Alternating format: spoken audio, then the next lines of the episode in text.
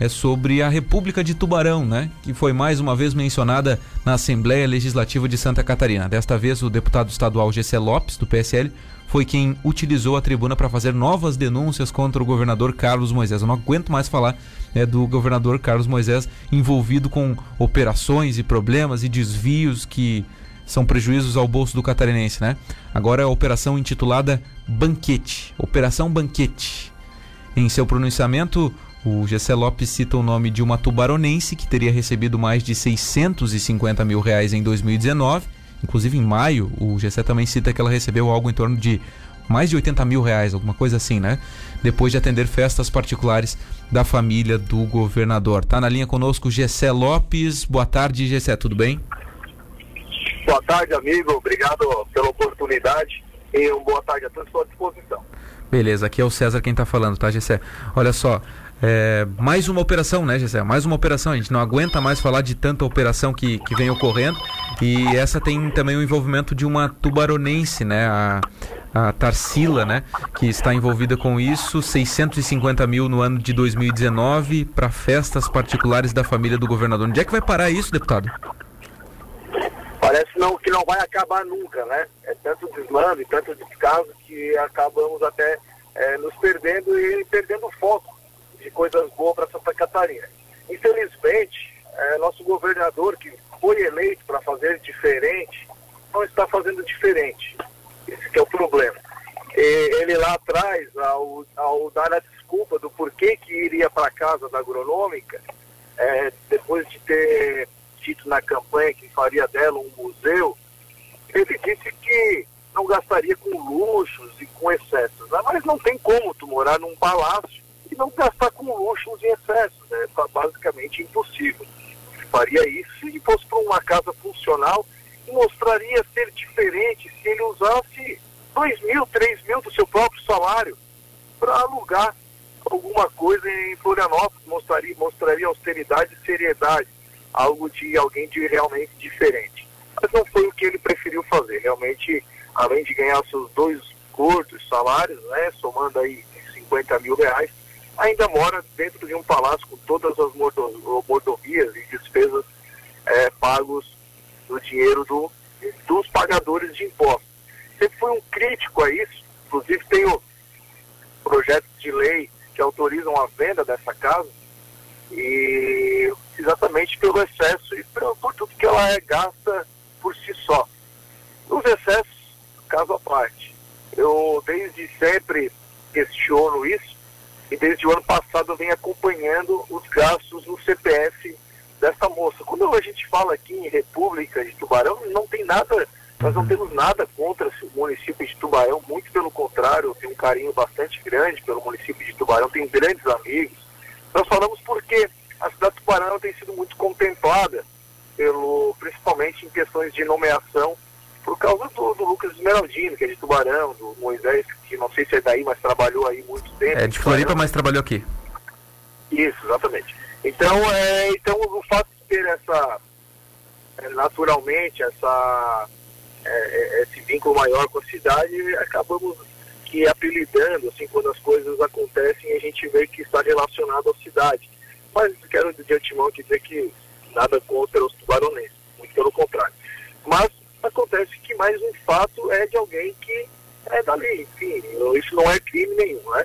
Mas o que, que é crime? Crime é se ela é lotada no gabinete do, do secretário da Casa Civil, ganha um mais esse salário que eu tentei de todas as formas descobrir do que se trata esse valor.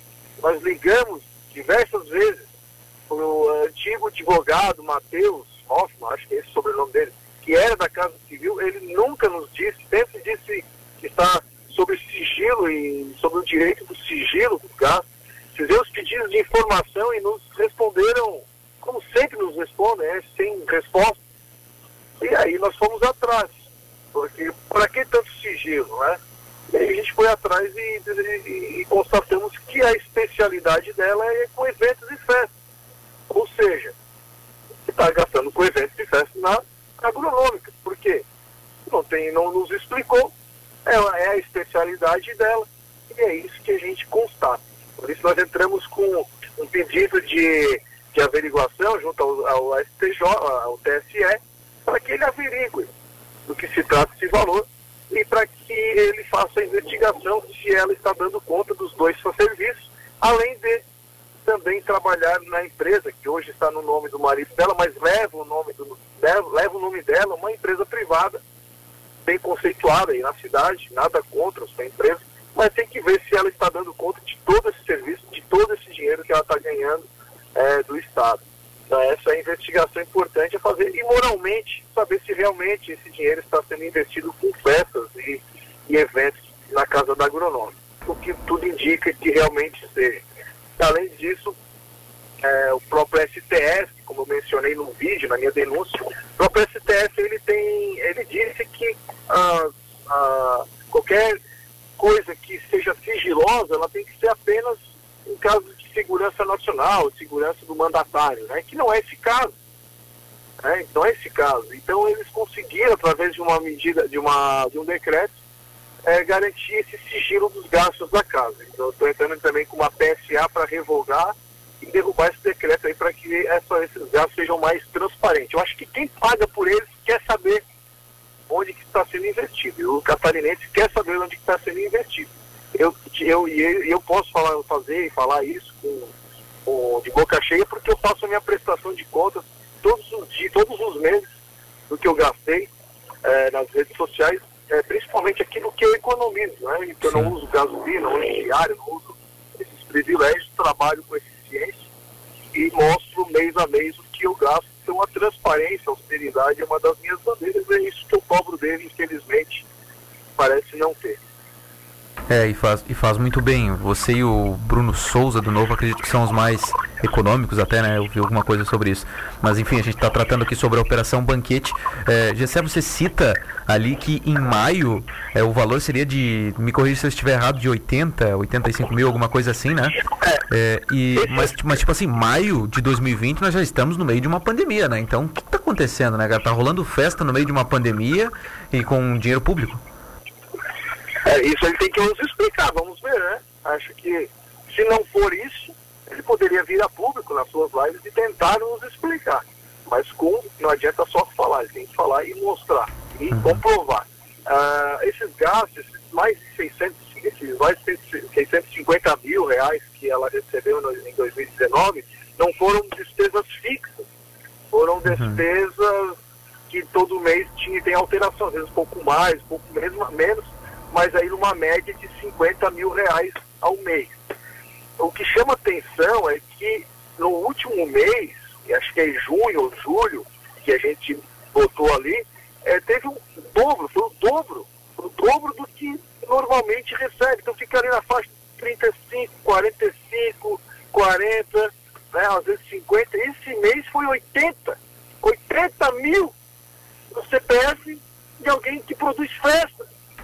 Pois então é. a gente está indignado, eu estou indignado com isso, eu realmente é, me decepciono, porque alguém que, era, que foi eleito sem usar dinheiro público, sem as pessoas votaram nele, sem ninguém se vender, acreditando em alguma coisa diferente. Na hora de ele fazer o simples, o mais fácil, aquele que só depende dele, que é se desfazer desses privilégios, ele não faz. E muito pelo contrário, usa e abusa. Então é realmente decepcionante. É, e você é um dos que acreditava também. Na verdade, muita gente acreditava, muita gente, tanto que ele foi eleito, né? Muita gente acreditava num, num bom trabalho do governador Moisés. E realmente está todo mundo muito indignado com, com tudo que está acontecendo aí. Eu espero que essa investigação ela seja profunda e que o governador do estado explique-se. E explique-se com argumentos, né? Não só dizendo que não sabe o que aconteceu, como foi na questão dos respiradores. É, Gessé, você falou ali que nada contra Tubarão, só que esse termo República de Tubarão ele vem sendo usado com frequência, né? Isso acaba manchando o nome aqui da, da cidade de Tubarão, infelizmente, né, Gessé? Eu sei que não é uma coisa que você quer, que vocês querem, que, que os políticos querem, mas é algo, algo que infelizmente fica manchando o nome da cidade, né? Mancha porque, no final das contas, as pessoas envolvidas em escândalos são de Tubarão.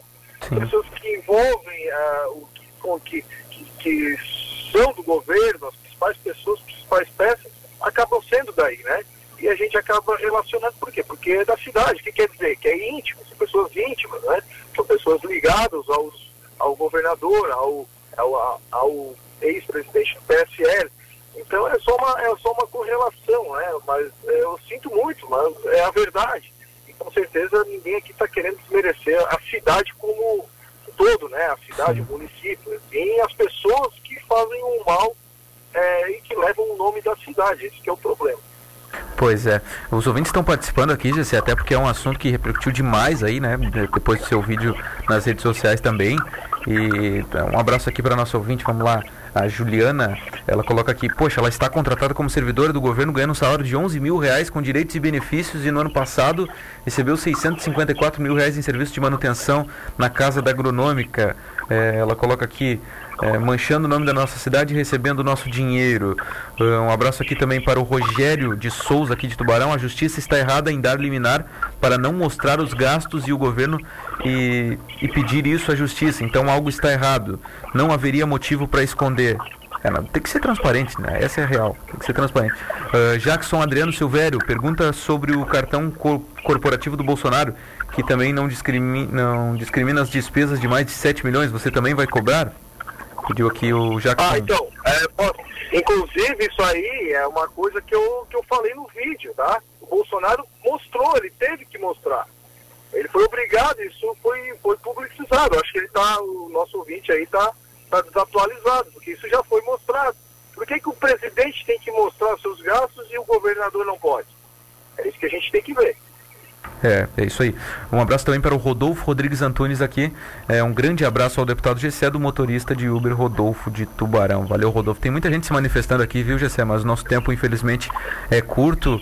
Mas eu acho que foi bom bater um papo com você aí para a gente tratar sobre mais uma operação. Infelizmente, a gente tem que tratar só de coisa ruim, só de operação, só de desvio, só de explicações que o nosso governador precisa dar mas é, acho que esse é o nosso papel, né? É levantar essas questões aí, embora é, eu mesmo tenha algumas discordâncias de algumas é, situações do GCE, eu acho que é importante a gente tratar sobre essas questões que também são importantes. GCE, obrigado pela entrevista, cara, um abraço e até mais.